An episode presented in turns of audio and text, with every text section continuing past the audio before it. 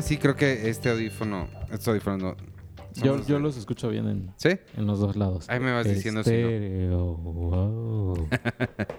Si no me dices, bienvenidos al podcast de Cine Premier número 174. ¿Sí es 74? Sí. Eh, yo soy Iván Morales y ahora me acompaña en la misma alineación que la semana pasada porque Arturo está... Hoy, hoy que... Ah, no, se le... Ah, no, ya sé a dónde fue. Fue a una proyección de una Sí. cosa porque va a ir a entrevistar a una persona. A dos. A dos personas que no sé si podemos decir quiénes son. Creo que mm, no sé. creo Podemos no. decir, creo que no. Pero, Todavía no está anunciado. pero digamos que, o sea, si, Son si dos un, chicas. un animal mitológico se muriera y sale de las cenizas, Ujú, ujú. dices, Tendría que ver ah, así". revivió como, Como como, como la Sansón, cosa que fue a ver Arturo. Cuando Sansón fue el que derribó las, las de estas pilares y dijo, yo soy Sansón, puf, y se murió. Ah, ¿Quién, caray. quién le cortaron Sí, el cabello? A Sansón. Sansón. A sí. Sansón. Y él después se hizo fuerte, o sea, sin cabello y dijo, no, this is Sparta y se cayó. Ajá. Se vengó. Sí, se sí, sí, vengó. vengó. No te, no te creo, yo Porque no. lo traicionaron bien feo. Su historia es triste. Pero lo traicionó, ¿quién lo traicionó? Ese Dalila. terrible- Ajá, y entonces, ¿quién es la villana aquí en esta historia? Pues las mujeres como siempre, como siempre. Yo no ¿Saben sé. qué? No estoy de acuerdo con esa representación. No sé ni de qué hablan, ni de qué... Tan ese es- sesgada y machista. o sea, sus- en la película de... ¿Es la de Brad Pitt? ¿Hablan de eso? no, Eh, es el no, mito de Es el mito de, de no, pa- no, porque de yo sé, Sansón. pero en la película hablan de esa parte. ¿Qué Pero no, película? la película. ¿No es Troya no es de eso? No. No. Y no han hecho una película de Sansón. Se creía que iba a ser Hércules, pero no. Hércules. ¿Qué es? No, yo sí Espérate, vi una no, de. Sansón. ¿Quién es Troya? ¿De qué, es- qué- Troya es de la guerra de, la- Troya? de la- ajá, Del de Aquiles. El talón de Aquiles. Aquiles. ajá. Porque le dan en el talón de sí, Aquiles. ya me acordé. Aquiles, Sí. no Sansón. Sansón No, es de otro. la guerra de Troya. Sansón es el otro. caballo de Troya, Sí, etc. sí, sí, sí, sí. Y Hércules es otro. Hércules es otro, Sansón es otro. Ay, fuertes. Todos son fuertes. Todos son fuertes. Pues sí, Sí. porque son Y mitológicos. Conan es otro. Conan el bárbaro, claro. Con, Conan el con bárbaro es Arnold otro. Schwarzenegger. Ajá. Oye, estoy tratando de... Si me ven en- Drax es en- otro. Drax es otro fuerte. Este. Huitzilopochtli. Hulk. Hulk. Huitzilopochtli. sí. Este, me fui a ver a mi... Estaba... Si me ven en mi teléfono es porque estoy buscando una cita que anoté. Porque fui el fin de semana al cine. Este, ahorita vamos a hablar de, de Get Out. No, de... ¿Cómo se llama? Us, nosotros, tantito. Sí, vamos a hablar de la revista, Jessica. No ya, te... ya estoy viendo ahí que no me están no dando te- espacio para cine, premier, impresa. No- y de Game of Thrones. No te esponjes cosas. pastelito. Ahorita vamos. Nada más quiero contarles una cosa rapidísima porque fui a ver dos películas este fin de semana. Fui a ver Os, Nosotros y luego una que se llama Ni en tus sueños o Ni en sueños. The Long, Long Shot. Con Charlize Theron y Seth Rogen. No tengo mucho que decir de esa película, es exactamente lo que se imaginan que es. Es el, el- el chavo no tan agraciado que de alguna forma consigue a alguien que tiene la cara de Charlize Theron. Este. Y pues la película está, está bien, está, es divertida y te la pasas padre. Pero lo que se me hizo muy chistoso es que estaba tratando de encontrar la cita exacta porque cuando salí del cine venía delante de mí eh, una pareja mayor, ya bastante, bastante mayor. Yo creo que, o sea, no, no, no me voy a aventurar a adivinar su edad, pero pues ya grandes, pues. Este, y ya sabes que van saliendo caminando lento y todo, y pues el cine no estaba muy, muy lleno, entonces yo, no, yo era el único atrás de ellos y tenía que ir así todo lento esperando a que salieran. Y dije, bueno, pues no los voy a apurar, pues son Ujú. señores grandes, la señora, no sé qué. Y de repente se voltea la señora con el señor y como que muy, pe- muy pensativa, muy seria, le dice, oye, ¿quién este, ¿quiénes serán los, los guionistas o los que hacen estas pendejadas? Ajá. me dio tanta risa porque empezó, o sea, pues yo los veía como señores de tercera edad normales y muy seria ella empezó su oración, pero terminó con ¿quién escribe estas pendejadas? me dio mucha risa. Esa no es la cita exacta, pero algo así dijo. Y ya. Y bueno, Longshot, o sea, ves del humor tipo Seth Rogen, ¿no? Eh, sí, a mí- me gustó porque me cae muy bien Seth Rogen y porque me cae muy bien Charlize Theron y porque nunca nadie se va a quejar de ver a Charlize Theron en ningún lado. Este sí tiene, o sea, eh, lo que le estuvieron diciendo mucho a la película es que era esta palabra que está de moda en Estados Unidos que es woke, que es como Ah. las Ah, sí. El otro día me explicaron su definición. pues es un poquito la- la- las cosas que ya están como actualizadas a las ideas y sensibilidades del siglo XXI. Es decir, es políticamente correcta, las mujeres son más que simplemente eh, adornos o, o en- beneficio del hombre. Puntos de la trama y que... Sí, entonces, este, la estuve diciendo mucho porque es una comedia romántica que Ujú. es woke. eh, y pues sí, o sea, sí entiendo por qué están diciendo eso. Porque, por ejemplo, un- uno de los, como el punto más claro de esto, ella es, Charlize Theron interpreta a la secretaria de Estado de Estados Unidos y él a un periodista que corren de su trabajo y ella lo contrata como su nuevo, es que la, la persona que le va a escribir eh, este, discursos. Entonces te imaginas, o sea, en las comedias románticas antiguas, el conflicto de estos dos personas que se están enamorando es que ella tiene poder y él no, entonces él se siente menos, entonces el arco de cambio de él tendría que ser que se da cuenta que está bien que ella tenga un mejor trabajo que él. Ese tema, por ejemplo, aquí no importa, eso ni siquiera lo mencionan, es como, pues, ella gana más que yo y es más importante que yo, pero pues X. Eso es lo que la hace un poquito woke, ¿no? Como más moderna. Este... mm, el, y, y el arco no está en función de ellos dos, no está en función de que ella no me quiere porque soy menos, ni yo no la... eh, No va por ahí. Es de lo que se trata es más bien la gente alrededor de ella, lo cual es, pues, sí, sí tiene sentido como lógica dentro del mundo. La gente alrededor de ella le empieza a decir, oye, no puede, o sea, está bien que quieras andar con él, y eso, eso también la hace woke, que no le dicen no puedes andar con él, sino le dicen sí, anda con él, nada más que no puede ser tan pública su relación porque eso te va a afectar en los votos, porque él es un periodista y no está tan guapo como tú, porque de nuevo tú tienes la cara de Charlize Theron, que esa no es una cara de un humano normal. este, y, y entonces va por ahí el conflicto. Aún así, tiene todas las, las, este, ¿Clichés? clichés que te podrías esperar. O sea, na- a nadie le va a sorprender que terminen juntos. A nadie le va a sorprender todas las, las cosas que Ujú. hacen. Pero está padre. Y sí, él es él a mí me cae muy bien y de nuevo ella también. Entonces vale mucho la pena la película, pero tampoco es. ¿Qué es lo que, lo que yo estaba pensando en esta discusión de la gente que odia Marvel porque el cine de superhéroes no aporta nada a la historia y son películas basura y Ajá. ¿por qué ese?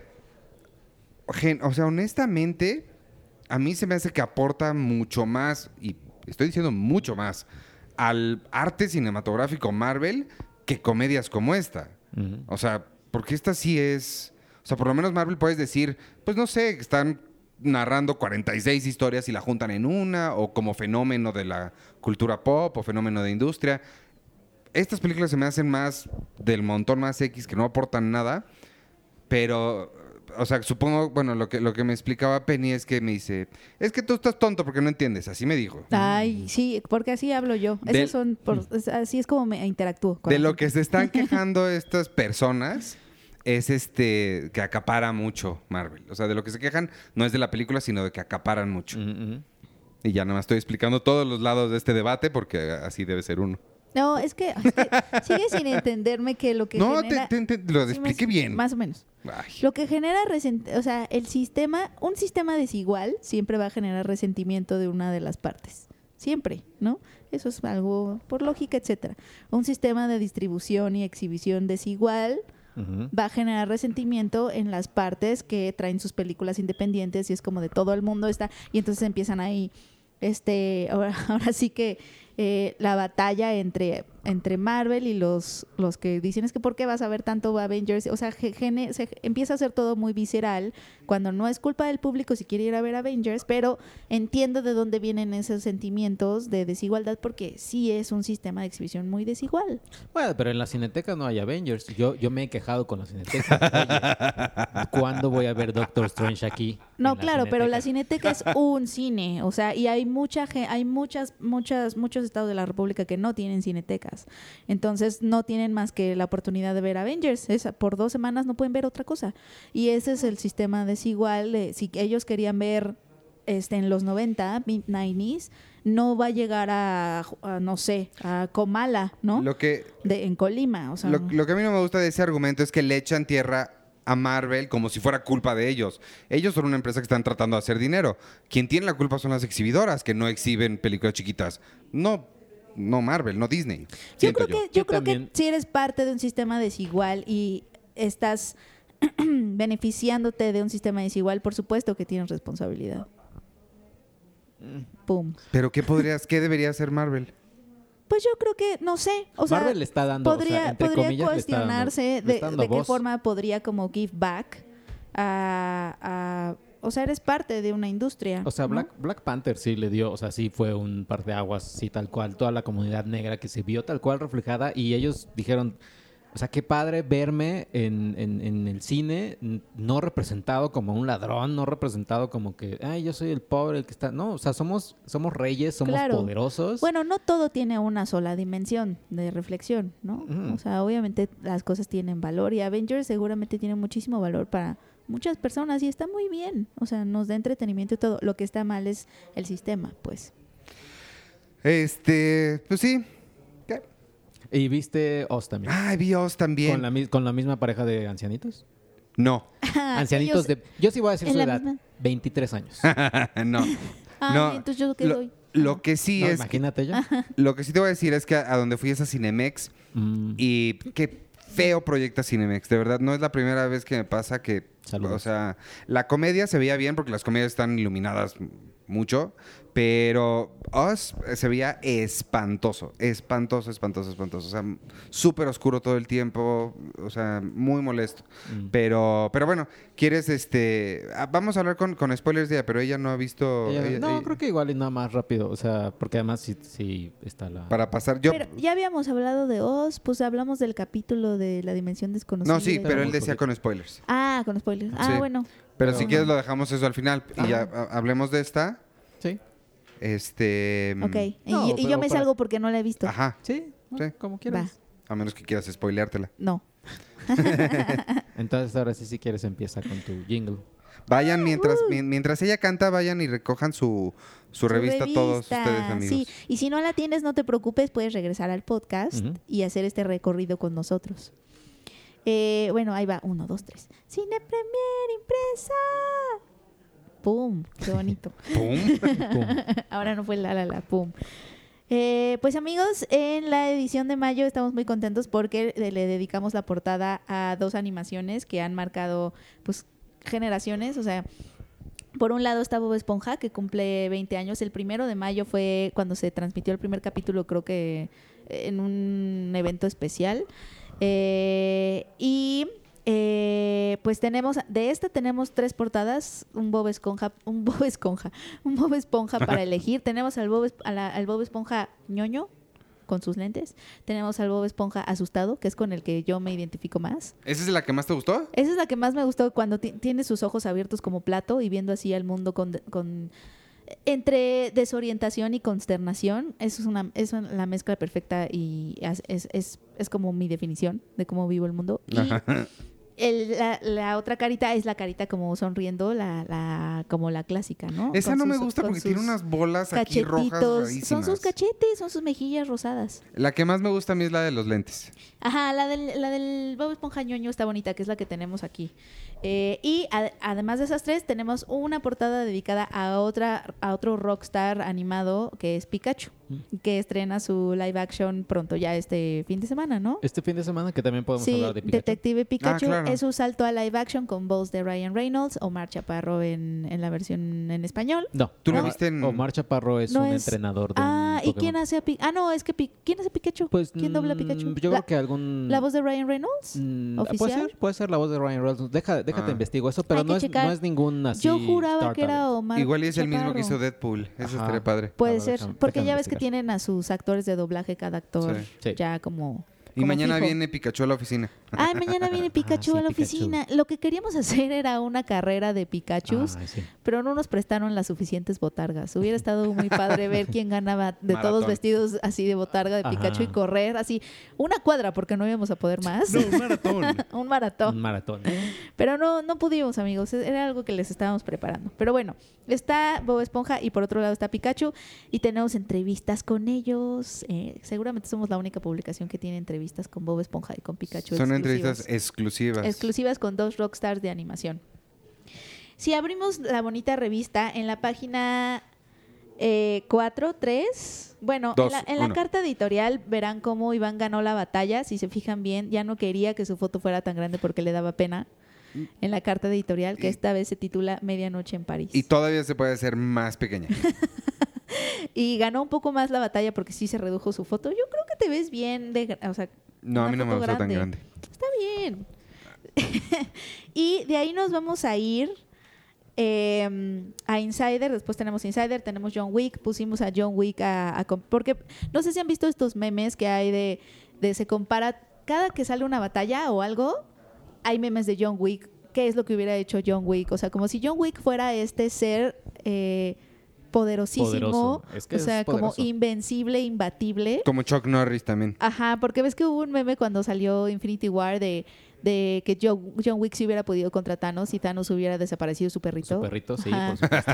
Entonces lo que hicimos fue hacer eso realidad en un artículo en donde lo pusimos a competir, realmente con un análisis serio, profundo, absoluto, contra John McClane de Duro de Matar, contra James Bond, contra Jason Bourne y contra Neo. Uy, Neo John Wick, está bueno. Ajá, Neo, Neo versus John Wick y obviamente Pero además pusimos- no es cualquier Neo, es el Neo de re- res- ¿cómo se llama? recargado. Ah, claro, es el Neo Porque de es el que Reloaded, ya o sea, el que ya, el que ya domina. Claro, claro. La- Sí, la el- Matrix. El, el Neo de Matrix 1 es el... el- Ajá, es un güey. Exacto. El, el el-. Neo de, de Matrix no somos tú, yo, Sí, exacto. etcétera. No, ya cuando es Neo, The Ujú. One. Entonces, pues solo una de estas batallas, John Wick, recuerdo al análisis minucioso de las habilidades y fortalezas y debilidades de cada uno, solo una batalla sale, sale eh, perdedor, John. Wick. Y esa, hay que decir nada más, lo, lo hizo tu, tu compañero del ah, otro lo podcast hizo que haces. Elsa. Elsa de Filmsteria, a quien le mandamos un saludo. Luego en la página siguiente quiero resaltar, no, no me voy a ir este, página por página, pero sí voy a resaltar algunas cosas que está, está cool que sepan. Eh, en la siguiente página es la, co- la columna, de- podrán ver la, la columna de mala leche. Y fíjense siempre en las ilustraciones del monito de mala leche, que es un diablito, porque pues es como un diablito mal encarado. Esa ilustración la hace un ilustrador al que queremos mucho que se llama Mitch, que no vive aquí en la ciudad, creo que vive en Guadalajara. Le voy a preguntar a Son, nuestra directora de arte. De verdad, sus ilustraciones están súper bonitas y las hace con un amor.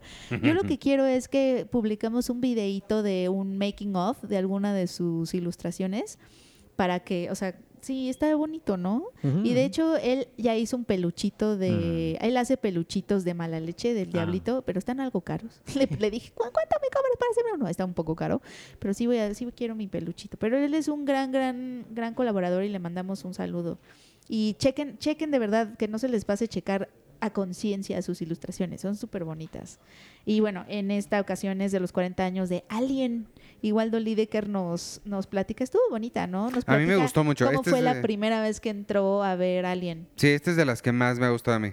Sí, que este mes celebra 40 años Ridley Scott de su pues de su oh, sí, obra maestra de la ciencia Sí, ficción, del suspenso y del terror.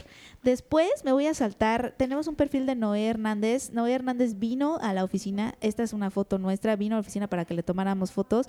Y lo que me gustó de esta foto de él con las manos en la cabeza, él está en la página 16, que es el perfil, es que él siempre, me dio ternura porque él viene y dice que siempre lo castean, o sea, siempre lo eligen como de malo en las películas, el sicario, el matón, y que justamente está un poco harto y como que la foto reflejó como eso, eh, es con- él con sus manos en la cabeza y sonriendo, porque siempre sale como de maloso y mal encarado así. Es el del...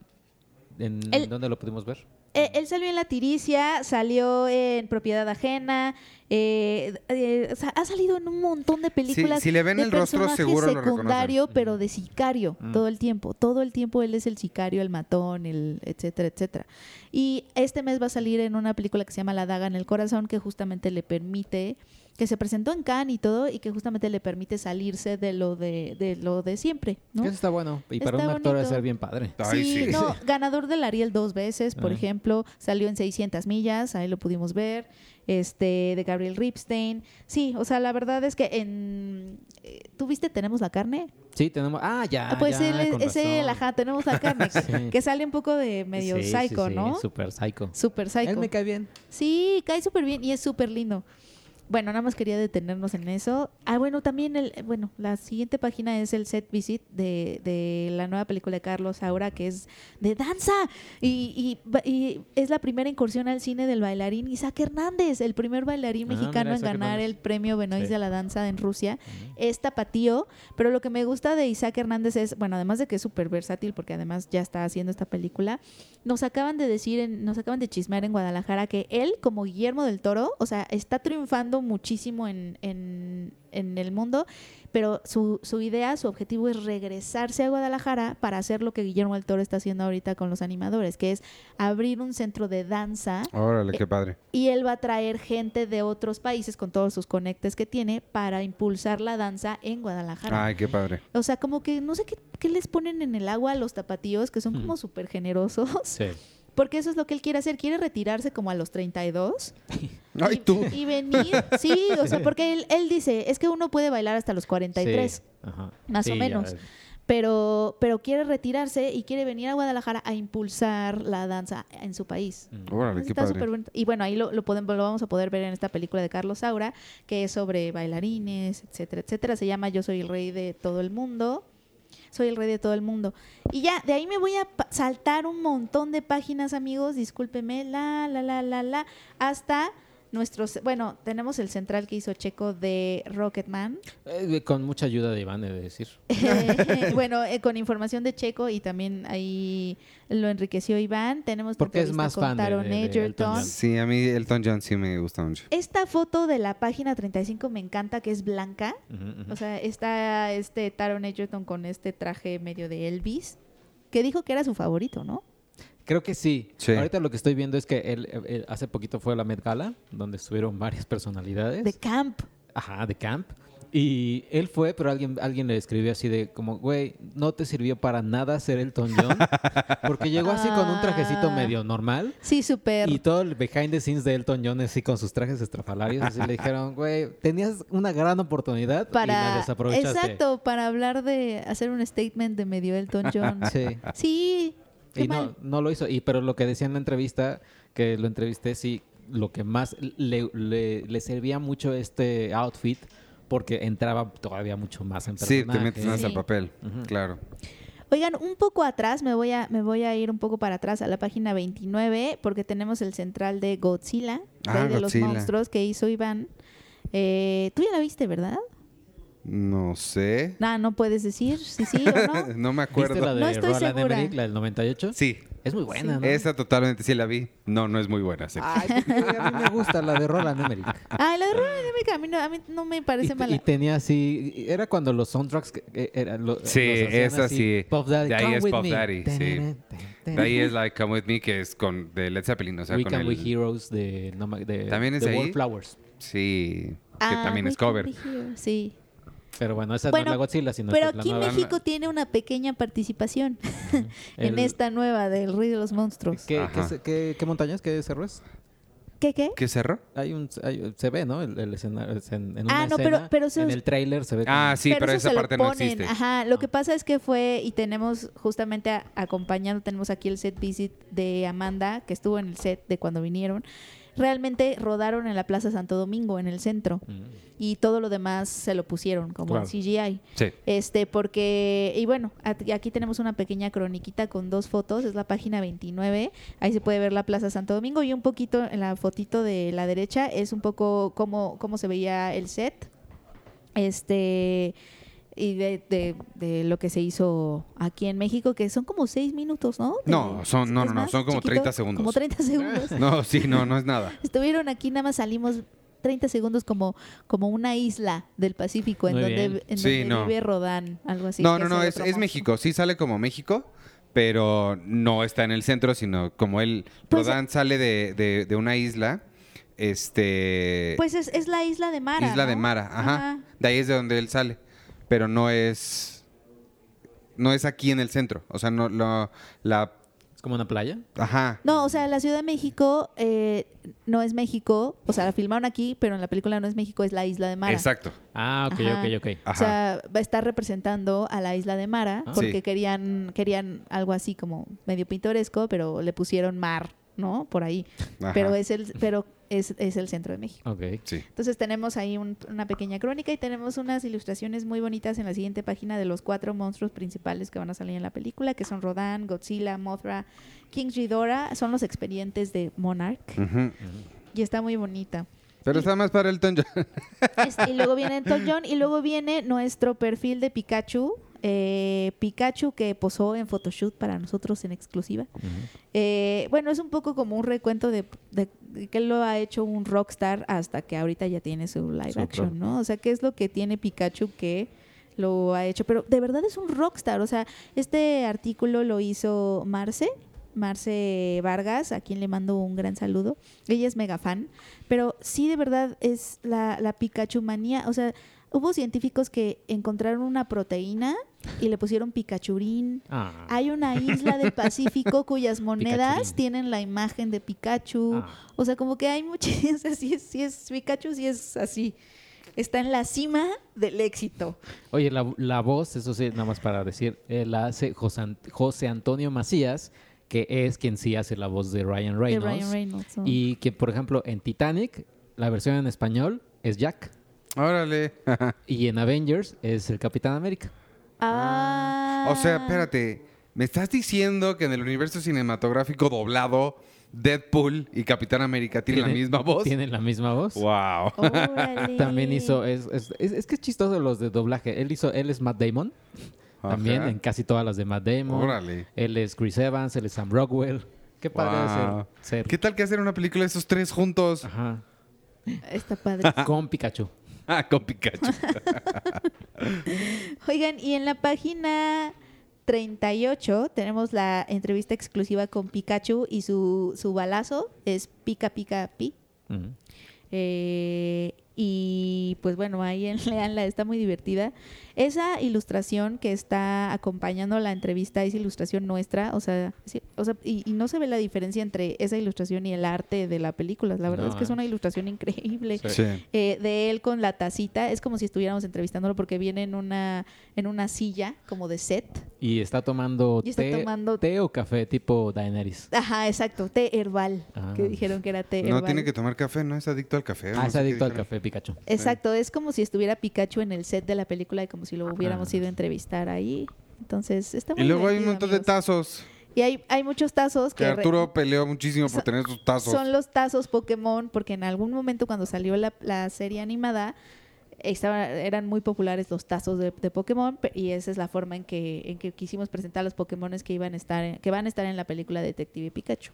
Entre ellos está Jigglypuff que se enoja si no lo escuchas cantar. Oye, y hay uno que se llama Me Too. Ah, Se llama Mewtwo, ajá. Mewtwo. De hecho, el extracto de la entrevista de Pikachu dice, ¿te imaginas lidiar con el mismo, en el mismo set con los egos de Jigglypuff y Mewtwo? De hecho, el villano en la película, entre comillas, villano, es Mewtwo. ¿Es el Pero Mewtwo? Debemos de detener al Mewtwo. Ay, Dios mío. ¡Wow! Qué mal, qué mal timing. sí, sí. fue- Detengamos al Mewtwo. Detengamos al Mewtwo. No puede ser posible que nos quiten nuestros privilegios. bueno, después tenemos el, el texto de Aladdin. ¿Cuándo se estrena Aladdin, eh? Eh, es en algún día de mayo. Ah, no, sí. Yo creo que a finales. Es a finales sí, es de finales, mayo. ¿verdad? Sí. Sí, es finales de mayo. Ya vamos a ver qué tal. Tengo, estoy un poco nerviosa por esta interpretación, pero bueno, el punto de en el texto de Amanda hablamos de cómo, pues, sí le hicieron cambios. No, ¿sabes qué es lo chistoso? Eh, y que Amanda Adame, nuestra colaboradora, lo aborda en su texto, es que cuando se estrenó la primera de Aladdin en el 92, 92, eh, lo hizo después de que se había estrenado La Bella y la Bestia. O sea, estaba medio, en- medio en crisis el estudio. Eh, y después hicieron La Bella y la Bestia y tuvieron éxito. La- no, después hicieron La Sirenita. y con la, la La Sirenita, Sirenita lo sacó pegó. de la crisis.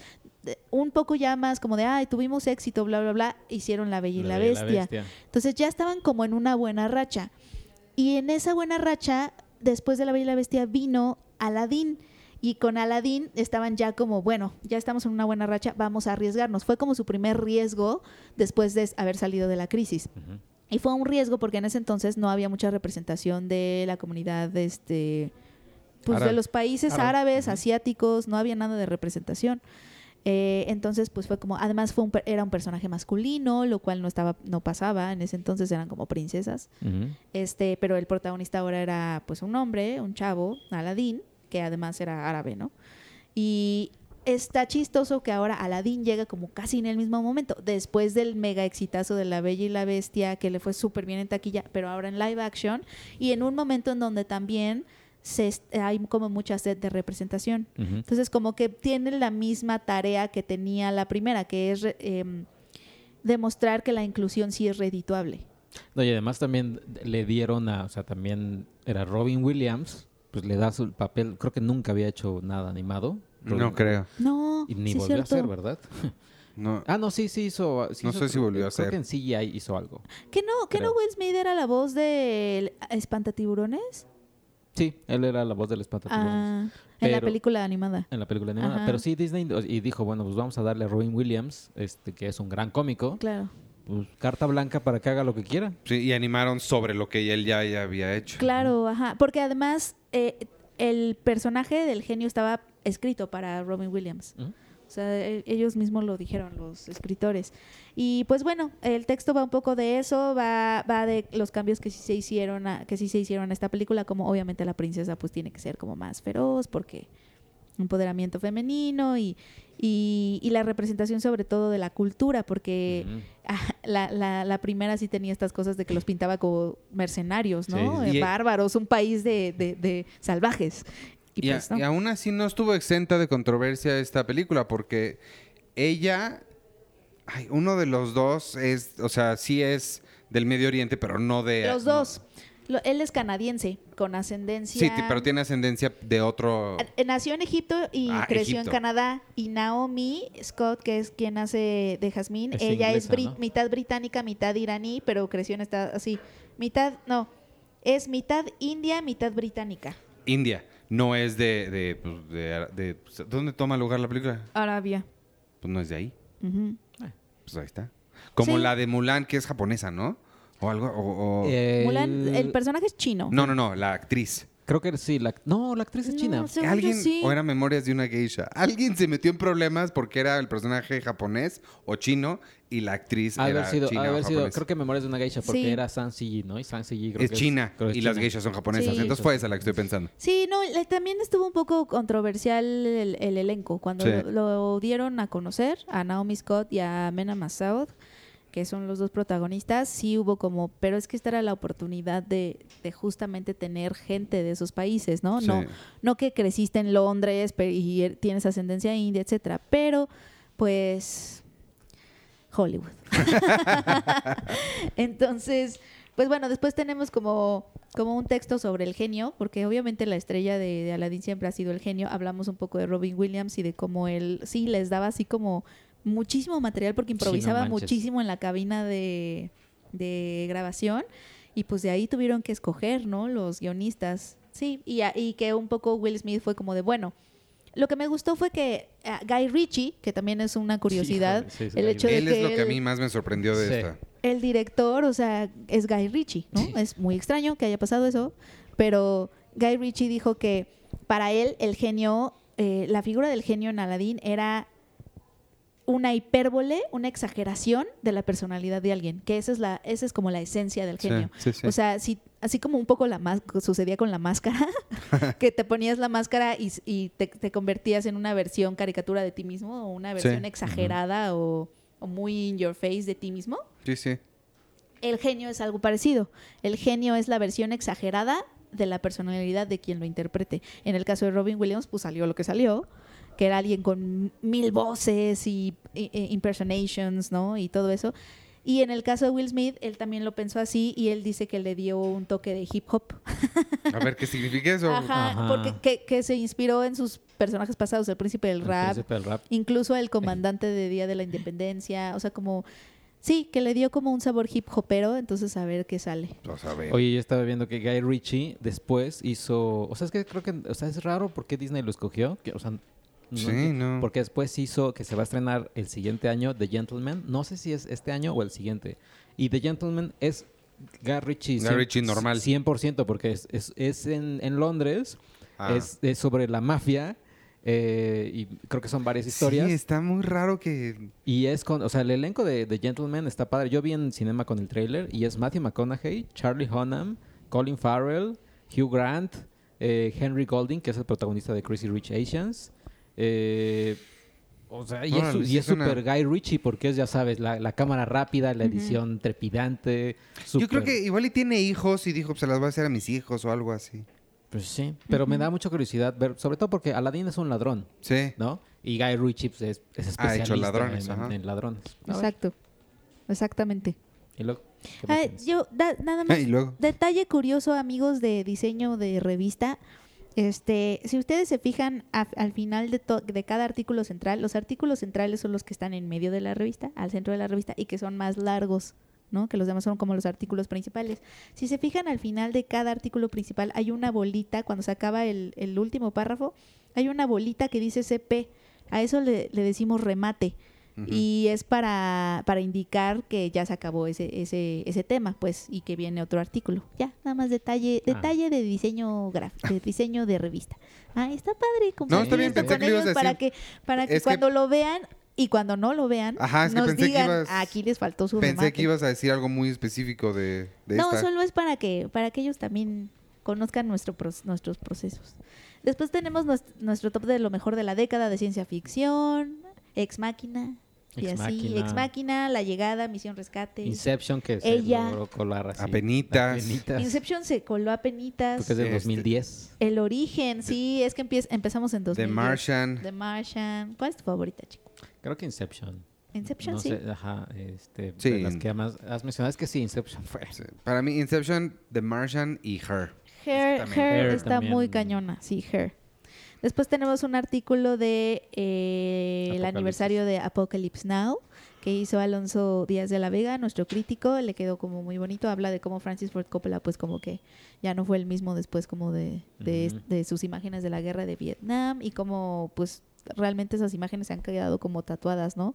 Junto con la música también de Marlon Wagner, Brando, ¿no? Marlon Brando, Dennis Dennis, Hopper, que todos, casi enloquece, o sea, sí.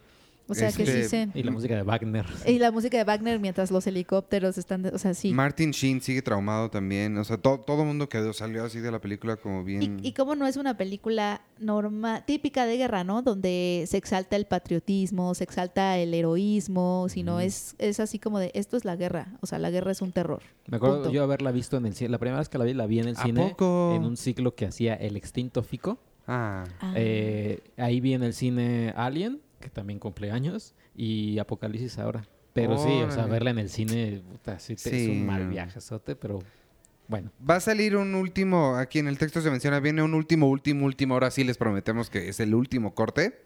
Eh, que yo espero que, no, no, eso no encontramos información si va a salir en 4K. Yo es- espero que esté ya remasterizada para verla así. que todas las que, bueno, no sé si tú eres fan, pero creo que tú sí, Penny, de todas las de Kar Wai van a salir en 4K. Órale, ¿a La- poco? las está restaurando él mismo, las está restaurando. O sea, ¿A poco? 2046, In the Mood for Love. No etcétera. manches, ¿en serio? Ujú. Qué cool. Órale. Está súper bien. Bueno, de ahí me voy a saltar. Tenemos después el, el texto de Oz que hizo. Checo. Me voy- y en la página 50 está la entrevista con Lupita Nyong'o que tiene una foto que no sabíamos en ese momento que iba a ser, que iba a profetizar el outfit de Ezra Miller en De- el Met Gala. O el Ah. de, y, el, y el de, también el de este Jared, Jared Leto. Leto. Y era el de Jared Leto, exactamente. Fue profético para el Met Gala. Oye, y ellos dos andaban, creo. ¿Ezra Miller y Jared Leto? No, no, Jared Leto y Lupita Nyong'o. O sea, eh, hubo... a le gustaba, du- Durante, ¿no? durante un, un tiempo, creo que cuando fue lo de 12 años de esclavo y todo lo del Oscar. ¿A y- poco? que medio le estuvo tirando e- la ellos onda. dos como que estaban ahí como que... Está bien bonita Lupita Nyong'o. Está Nyong'o bien está guapo bien Jared guapo. Leto. No, Lupita Nyong'o sí está bien, güey. No manches, en la película sí dije, órale. Que la vi ya No te había visto de- bien. Sí, está muy guapa. Nada más la había visto de esclava y de Orgullo, hashtag orgullo Hashtag mexicano. nuestro orgullo mexicano. Lupita. Bueno, después tenemos una foto que me gustó mucho de James Gunn señalándote. Ah, sí. Parece que se está. La escogimos, amigos, véanla. Es, está en la página 52. La escogimos porque sí es como, jaja. ¿no? Como de. Un poco a raíz de. Sí es como diciéndote, ah, ya creías que me habían corrido. Pues no. sí está como, eh, pensaste que ya- yo ya no. Yo ya estaba fuera del, del De la business. jugada, no. La jugada, Ese pues, artículo es por una, no. por una película que produce que se llama Brightburn, Sí. que por cierto ya llegó la función de prensa, o sea que pronto Ah, ya la vamos a poder ver.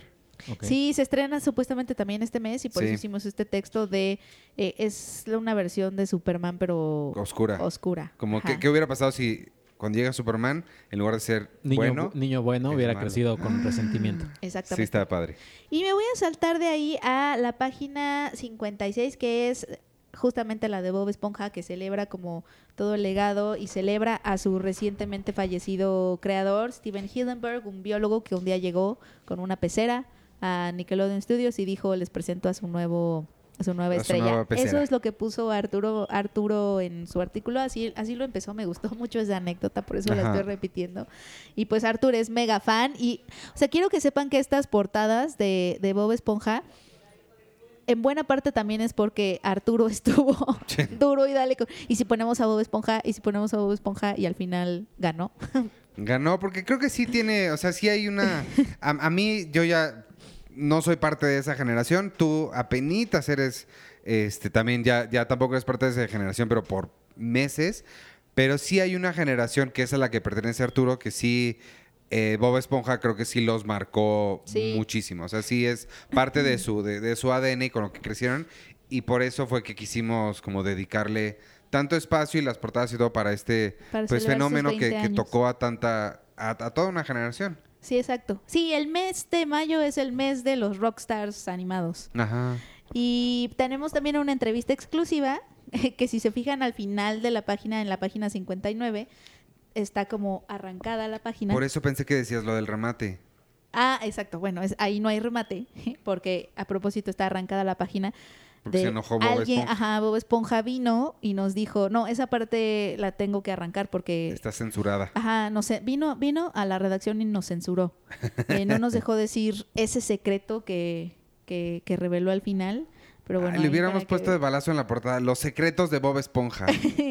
Pues le pusimos algo como de que nos haya, nos, ha- nos habla del ascenso. Ah, no, le pusimos viviendo que- en una piña. Arthur siempre nos está diciendo que le, que- que le pongamos los secretos, revelamos los secretos de tal cosa. Sí. Y pues bueno, después ya más rápido tenemos, hablamos de Ugly Dolls, hablamos de la, de la exposición de, de Guillermo el Toro que va a traer a Almusa en Guadalajara a finales de mayo. Eh, El primero de junio fin, arranca. El primero de junio fue muy complicado traerla, o sea, la, la- la gente del- de, de Guadalajara, de la Universidad de Guadalajara y del Festival de Guadalajara, de verdad movieron mar y tierra para convencer a Guillermo del Toro a, a traerla, o sea, no es cualquier cosa traer una exposición así, pensada nada más para un lugar en, en un momento, pero además va a ser esta exposición y sobre todo de lo que habla este texto, va a tener piezas que no se han visto en ninguna parte del mundo porque pues es Guadalajara y México. Entonces, esta es la, la versión mejorada, la que va a venir a Guadalajara, va a tener muchísimas más piezas de lo que se ha mostrado en otras en las otras muestras de la misma exposición. Este, su selección es mucho más grande y, y está pensada especialmente para México. Y en el sitio están para que busquen su- los precios y todo. Y pues ya después viene Martini Shot, un poco de Can, ¿Vas ambulante. a estar tú la semana que entra en Cannes? Voy a estar la semana que entra en Can. Entonces, la semana que entra no vas a grabar episodio con nosotros porque te vas a ir a no sé qué diablos francés. Ajá. Este. Pero que sigan obviamente toda la, la cobertura y las fotos que vas a poner. Sí, oigan, yo sí quiero hacer una aclaración. En la página 73, que es donde está mi eh, lo que viene en Cannes, lo que vamos a poder esperar. En el último párrafo digo que México permanece ausente. Eh, en- hasta ese momento, cuando cerramos la edición, no se había anunciado que Gael García Bernal iba a llevar chicuarotes. Y hasta mucho tiempo después, él y Tarantino después. dijeron, no, sí, Sí. yo sí. Ah, sí. Que sí pasa, o sea, sí es muy usual que Kant haga anuncios eh, Pero a lo largo cañones. de... de- Incluso sí. estando allá, ¿no? casi sí, casi. exacto. Ajá. Es muy, es muy natural. Pero si lo pensamos, está bien este párrafo porque Chicuarotes está fuera de la competencia. Entonces, realmente México sí está ausente de la competencia, pero, pero Chicuarotes este, va a estar ¿Te- allá. te Nada más quiero hacer el- esa ¿Te gustó el aclaración. tráiler de Chicuarote? Eh, sí, más o menos. ¿A ti? No lo he visto. Es que sabes que No, la veas. película pasada de Gael, Déficit, no me gustó nada.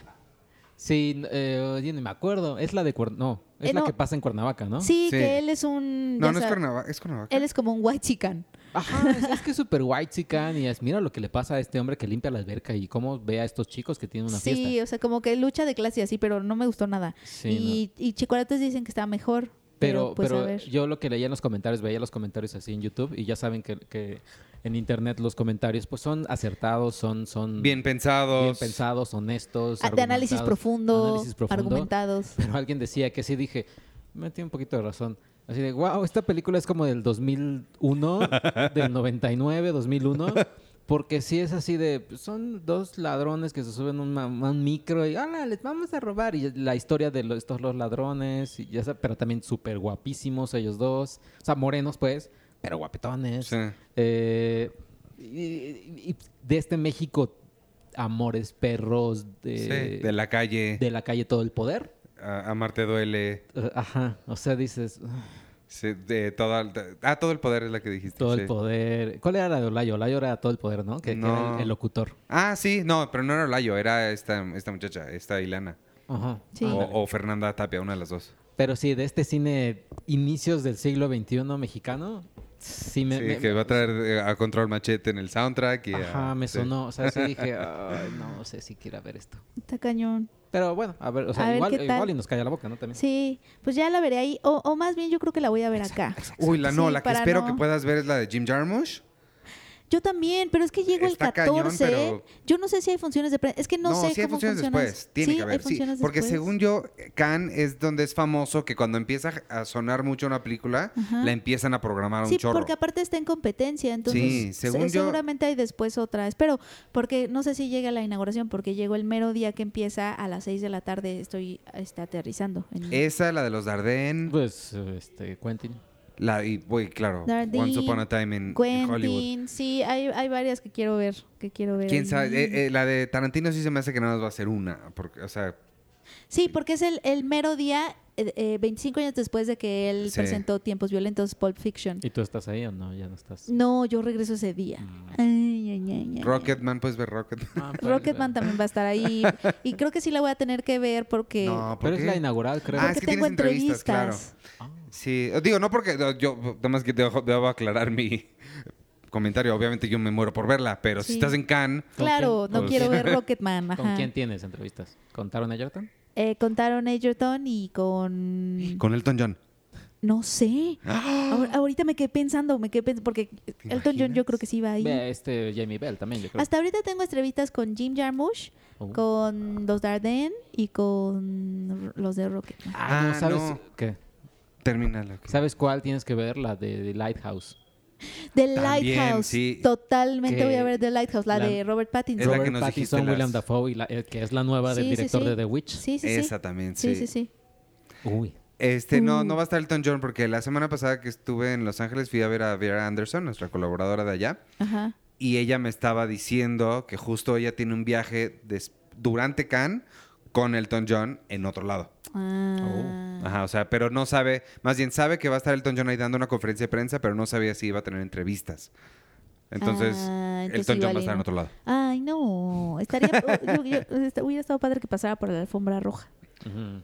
Pues sí, en una de esas y nomás va Pues a camina y se ver, va. a ver si es mi primer can. Estoy un poco nerviosa, sobre todo porque no sé qué esperar. No sé, no, o sea, va- mucho del tiempo va a ser figuring out. Claro. Ajá.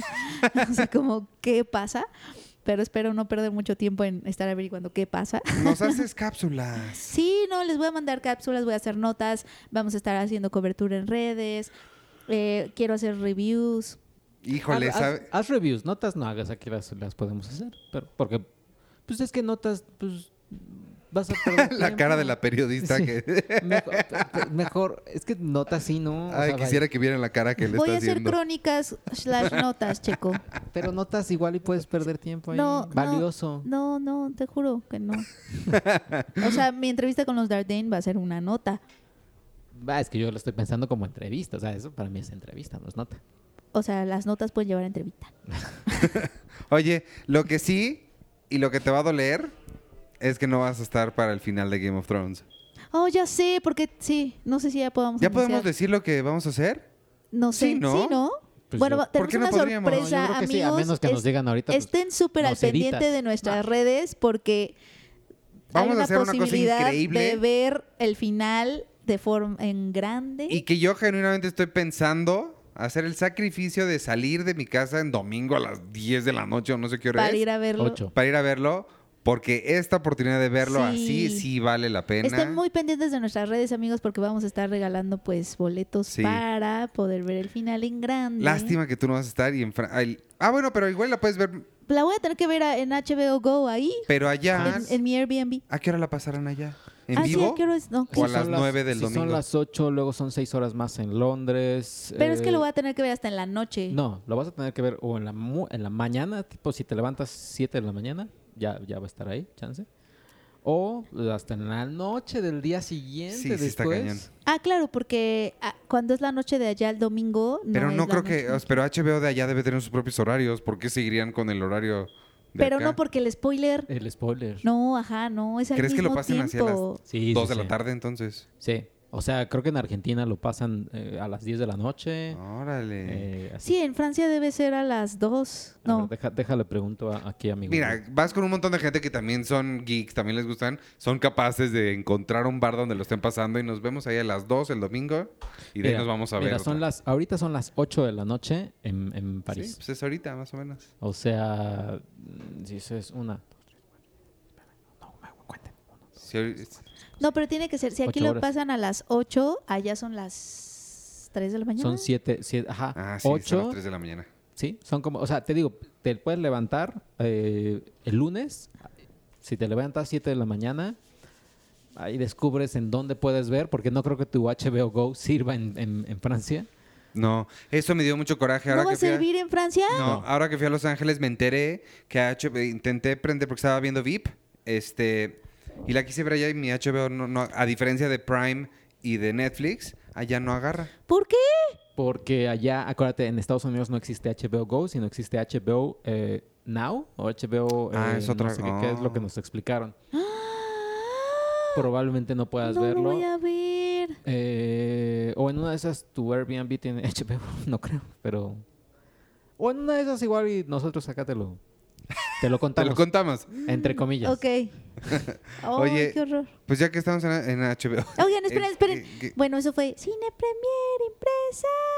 Ya. Ah, el jingle de salida. Sí. Pues ya síguete con Game of Thrones. ¿Qué les pareció el episodio de esta semana? Eh, me gustó, al principio sí sentí que, o sea, sí dije, bueno, está obviamente los estragos de la guerra y obviamente no, no hay nada de acción aquí, o sea, es nada más como, "Ay, vamos a estar viendo qué, qué es lo que sucede. Pero ya sus últimos 20 minutos ya estuvieron interesantes, sobre todo el pobre, pobre dragoncillo. Eh, Ghost, también muchos este, sufrieron por Ghost. Yo no sufrí, O sea, a mí, ta- a mí- Yo sufrí un montón. Yo le ni me falta acordaba que una, existía. Le falta una oreja. O sea, es un héroe, dejó la piel y su oreja en la batalla y no se merece un abrazo.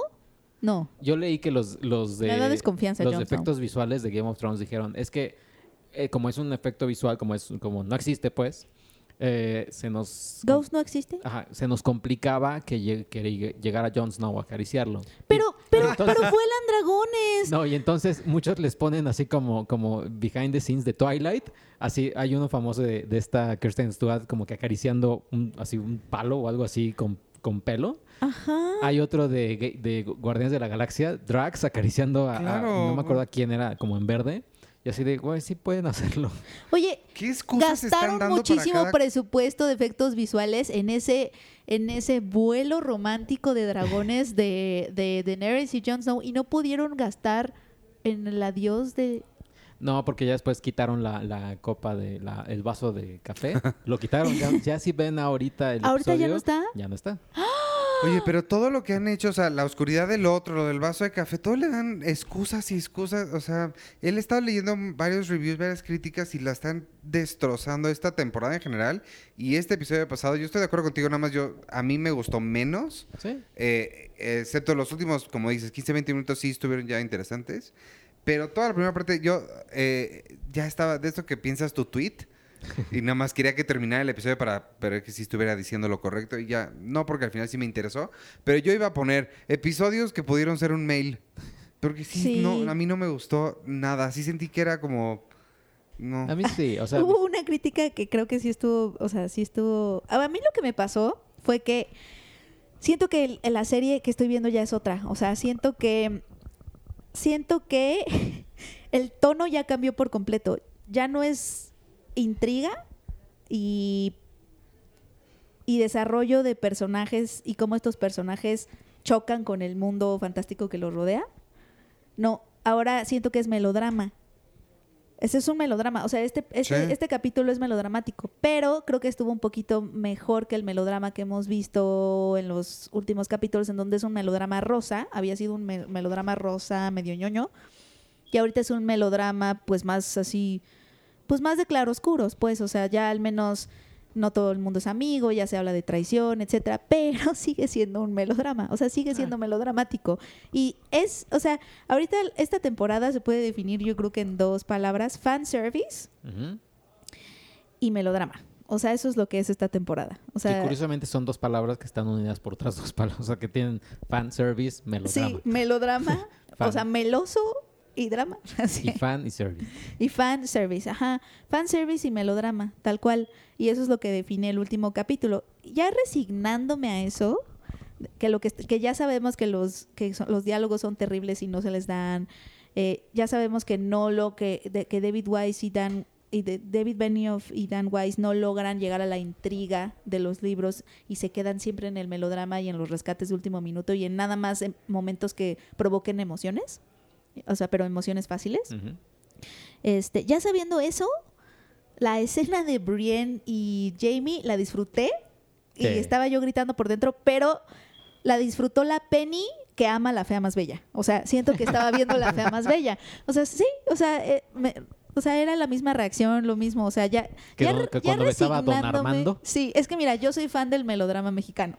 Mi mamá y yo nos comunicamos en telenovelas. Entonces, amamos la fea más bella. Entonces, esa escena fue, ya estoy viendo una telenovela, ¿a quién engañó? O sea, Game of Thrones ya es una telenovela. Entonces, pero lo afortunadamente yo disfruto las telenovelas, entonces no lo odié tanto. Yo ni me acordaba que a Jamie le gustaba esa Brienne, y sabía. Sí, sí. Siempre había como tensión. Tensión sexual. Yo no recuerdo nada de eso. Pero me llamó mucho la atención que el, el muchacho este de la barba, que le dice, ah, el próximo rey va a ser el que ha, se ha subido a un, a un, a un dinosaurio de estos. Y Daenerys ahí, yo Uh, me he subido a 20. No, hubo muchos diálogos muy desafortunados. O sea, pero te, te digo, no saben construir escenas ni la interacción entre ellos. Como que siento que están destruyendo los personajes que hemos. La, la interioridad de los personajes que hemos visto a lo largo de siete temporadas. O sea, está- los personajes están diciendo cosas que no dirían. Este. Jon Snow sigue haciendo cosas que no haría. Por ejemplo, esto de que le dice a Sansa, te cuento un secreto. Cuando ya lo juró. Siento que Jon Snow es un personaje que justamente se ha caracterizado porque nunca, nunca rompe sus promesas y eso es lo que lo ha metido en problema tras problema tras problema. De eso se ha tratado la serie, o sea, son hombres honorables que en Westeros no tienen cabida, ¿no? Como, como, pa- como nos demostraron con Ned Stark. La temporada pasada se echó todo un discurso de por qué no le mintió a Cersei, de no, es que yo di mi palabra y las palabras importan, y si no cumplo mis promesas, las palabras dejan de importar. Y lo primero que hace en esta temporada es decir el secreto que le juró a la mujer que le ama, que no va a decir. Se me hizo súper facilón de- Sí. del guion, que sea como de, bueno, pues que lo convenzan y luego que Sansa le diga a los demás y así. Ajá, O sea, también ella también rompió como el chismógrafo que los siento que los Starks no harían y mucho menos Jon Snow. O sea, la serie sigue nada más porque quiere que pasen ciertas cosas, sigue destruyendo la personalidad, o sea, sigue rompiendo las reglas de los personajes que, que la misma serie planteó. Entonces, se siente así, se siente como que a la fuerza quieren que pasen ciertas cosas y si tienen que doblar a los personajes de a diestra y siniestra para lograrlo, lo hacen. Entonces los están un poco destruyendo. El- en, en la crítica que leí en Wired, decía un, comentario que me gustó mucho sobre Sansa, que porque ves que le dice John, "No, yo confío en ella, y la Daenerys le dice, no confíes tanto en ella porque ya no es la misma persona con la que tú creciste. Ya ha pasado, ya ha vivido muchas cosas. Y el análisis que decían en Wired, que se me hizo pues, bastante atinado, es, o sea, sí ha cambiado mucho Sansa y se ha vuelto otra persona, pero porque ha liderado a no sé quién y lleva ruleando Westeros o los Black Castle mucho tiempo y ha tenido que matar a quien tiene que matar y no sé qué. No, y, y Daenerys lo que dice, su diálogo es, ya es otra persona porque la han violado mucho. Y como Mm. que, o sea, su, su personalidad la está basando, su habilidad para gobernar y para tomar decisiones la está basando en el hecho de que ya sufrió versus la experiencia que ha ganado. Entonces, eso también se me hizo interesante. ¿Y, y qué tal esta secuencia de parejitas de una tras otra? Porque primero vemos a, o sea, como que están, están haciendo, todas esas, primero está Arya, Arya y Gendry, ¿no? Y él, Mm. él le pide que se case o lo habrá, ella lo rechaza. Luego corte a Brienne y Jamie. Ajá. eh, y ya pasa lo que pasa. Y luego, en, lo- en el momento en que se acaba la de Brienne y Jamie, John, y, y Jon Snow y, y Daenerys. Sentí que estaba viendo un reality show. sentí que Sí. estaba viendo Big Brother o The Real World. O Big Brother VIP. Westeros. O sea, ¿se acuerdan de los de The Real World? Sí, Que claro. era Yo como, creo que nunca vi, eh, pero sí. borrachera y luego, y luego gente hooking up. Ajá. Es lo que pasa. Es lo que pasó, están en la borrachera y luego corte a gente emparejándose. Sí, o sea, Es sí, sí ahí fue cuando, extraño. cuando me estaba, no perdiendo, pero sí aburriendo así de, "Ah, pues igual y no pasa nada. Entonces, es como, A mí sí "Ah". me perdió muchísimo. Yo ya le iba. Te digo, no. Y se puso mejor cuando empezó la telenovela, el melodrama de la traición. La y traición. etcétera, No, y cuando mataron al, al perrito ese, al, ¿cómo No, se al- dragón. Al dragón. Esa es otra cosa, es que tiene muchas inconsistencias. Hay muchas preguntas ahí. Uno, si vienes volando, ¿cómo es que no ves toda una flota de barcos que es lo suficientemente grande como porque no eran dos ni tres, o sea, es lo suficientemente grande como para que destruyeran su flota? Ajá. Dos, esa arma con la cual matan a uno de los dragones solo dispara a la, o sea, en la horizontal medio a la diagonal. O sea, y en el momento en que ella ve que la están atacando, lo que hace es otra vez dirigir su dragón, el único que le queda de frente hacia ellos en lugar de volar alto y caerles por arribita, pero en vertical. Sí. Ajá. No pueden hacer, no podrían hacer nada si a ella les cae en vertical porque no tienen armas que, que disparen en vertical. Bueno, no sé, o sea, es que todo, las estrategias militares siguen siendo no, no tontas como de gente que, bueno, es televisión, o sea, no tienen que ser perfectas. No. Las estrategias militares que están usando son ya de, de nada de sentido común. O sea, sentido común no de una estratega militar, de, de tú, Checo, el mío, Iván, o sea, Para mí la única que seguía en el mismo programa era Cersei. Y al final cuando llega el chaparrito y le dice, oye, hermana, no sé qué, hay que ser buena onda. ¿eso también qué? A mí, la, para mí la respuesta de ella la sentí como que ella estaba diciendo, "Ah, eh, ¿con, con quién crees que estás hablando? ¿En qué show crees que estamos? Sí, sí, sí. Porque aquí lo que pasa es esto, y la mata. A la mi, Miss Andrei o no Mi llama. Sunday. Mi Sandy. Porque sí, a todos, yo también siento eso, como que están fuera y ella la siento como en el, en donde siempre ha estado. Ella y Arya. Arya también me pareció muy coherente con Sí, lo que siempre sí. ha sido. Este, pero sí, los demás sí lo, lo siento diferente. Y luego vi una, una foto de esas que ponen que decía, ves que la Miss Andrei dice Dracaris, ¿no? Que es lo que dice Daenerys cuando, Cuando va. escupen los dragones. Dice Dracaris. Y en la foto de abajo venía el dragón y nada más las dos palomitas de visto. Porque pues sí, nadie hizo nada. Ajá. Ah, chale. Y Visto. estuvo bien feo también. Otro, digo, estas son cositas ya un poquito más este, especialitas. Pero pues sí, hay- tienen que tomar en cuenta estas cosas. La, a la, el único personaje que muestran eh, en, ¿Cadenas? en cadenas era el único personaje negro. No, había otros negros, ¿no? El, el, el- el- su novio, ¿no? Es negro también. Pero bueno, sí, algo así decían. Estaba interesante también. Eh, no sé, ese, Está muy- sí. ese es muy forzado. Pero O sea, ahí- al- a pero la, ahí más sí bien, hay a la única personaje preguntas. que matan es a ella, a la que está encadenada. Pero ahí sí hay preguntas, o sea, en la batalla, ¿cómo es que nada más la capturan ella? ¿Cómo la capturan? Sí, ¿Y exacto. cómo saben los otros que la capturaron y no se murió o se ahogó? Ajá. O sea, como que todas esas cosas se las salta por arte de magia también este capítulo, precisamente por lo mismo. Necesitamos que el capítulo eh, vaya de aquí Oye. a acá y como, como podamos llevarlo, ¿no? Y el señor que llegó así, hola Jamie Tyrion, vine, me dejaron pasar con mi Oye, arma Ah, sí. para amenazarlos. Llegó hasta el cuarto de dos de los hombres más poderosos de Westeros en Winterfell, este, con, con un arco así de, hola, ya para vine avisarles para- que él ya no iba a estar en el show, pero gracias por conocerlo. Oye, vamos a la batalla. No, es que yo ya estoy cansado de la batalla. No, Den- denme una isla y ya, bye. ¿Qué, qué Ajá. clase de plática fue esa?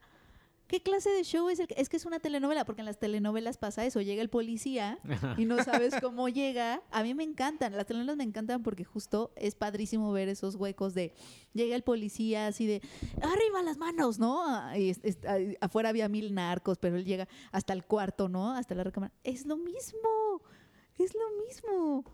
Es muy raro, es muy Pues, a mí- raro. o sea, a mí me sigue gustando. O sea, A mí y- también. y- pero yo, o sea, creo que yo si no me molestan, creo que tanto las decisiones de los personajes, porque pues, o sea, porque yo ni los conocía hasta el año pasado. Ajá, exacto, sí. o sea, sí no fue así como, "Ay, es que eso no haría Aria. Pues no, o sea, sí fue como, ah, órale, va. Oye, y te voy a traicionar, va, va. Es que, o sea, Sí, a mí me sigue gustando porque me gusta el melodrama, pero es un melodrama, ya es un melodrama. No, a mí, a mí sí me está hartando. Yo lo que ya espero, porque ya, ya están lanzando ahí más cositas, pero siento que ojalá dure pocas temporadas, no va a tener mucho éxito. Watchmen, Ah, que ya, ya sacaron tres videos ¿En nuevos. serio? Tres videos entre comillas, porque son como pequeños GIFs, casi casi. Uno donde es eh, son estos átomos que, un, que son del Doctor Manhattan. ajá. Una es la bandera del Black Fighter. y otro es... Ay, ese, ese sí es, creo que es el mejor. Como es un, un 1984 alterno. Ajá. La bandera de Estados Unidos es na- está nada más compuesta como por, por un círculo de estrellas. O sea, es... es- La bandera de los confedera- Confederate pues ni tanto, porque es, es diferente. O sea, Ah. pero, pero sí está, está padre. Para quien no sepa de Watchmen, de Watchmen, vean la película de Zack Snyder. No, lean el libro. O lean el libro. Eh, Está pero bien la- rápido, te lo la- echas muy rápido, porque la película no trae el black, el black. Si ven el Ultimate Cut, es así. Ah, bueno, sí, tienes razón, sí, sí, sí lo trae. Pero sí te para la película. La secuencia inicial con la que arranca la película te hace toda la película. Sí. Este, esa, ¿qué, ¿es el plan de HBO reemplazar Game of Thrones con eso, tal cual? Creo que era, creo que uno de sus planes era con Westworld, que más o menos le está funcionando. No, Pues no es lo más Pero increíble. me refiero al horario, o sea... a- Yo creo que sí. En, en ese horario va a estar a partir de... Pero para, va para octubre, noviembre, creo. Ah, Porque va a seguir, ¿qué sigue? Pretty- Ah, Pretty- no, no, Big Little es Lies. Big Little Lies sigue sí. después de... Ese, ese horario se lo van a dar a Big Little Lies. Que obviamente, o sea, quieren que Meryl Streep reemplace todo Game of. Thrones. Sí, y sin. Jean-Marc Vallée. Ah, ¿ya no está Jean-Marc no Vallée? Vallée. Ah, Jean-Marc Vallée era increíble. Pero pues está Meryl Streep. Pues sí, pero la serie está bien padre.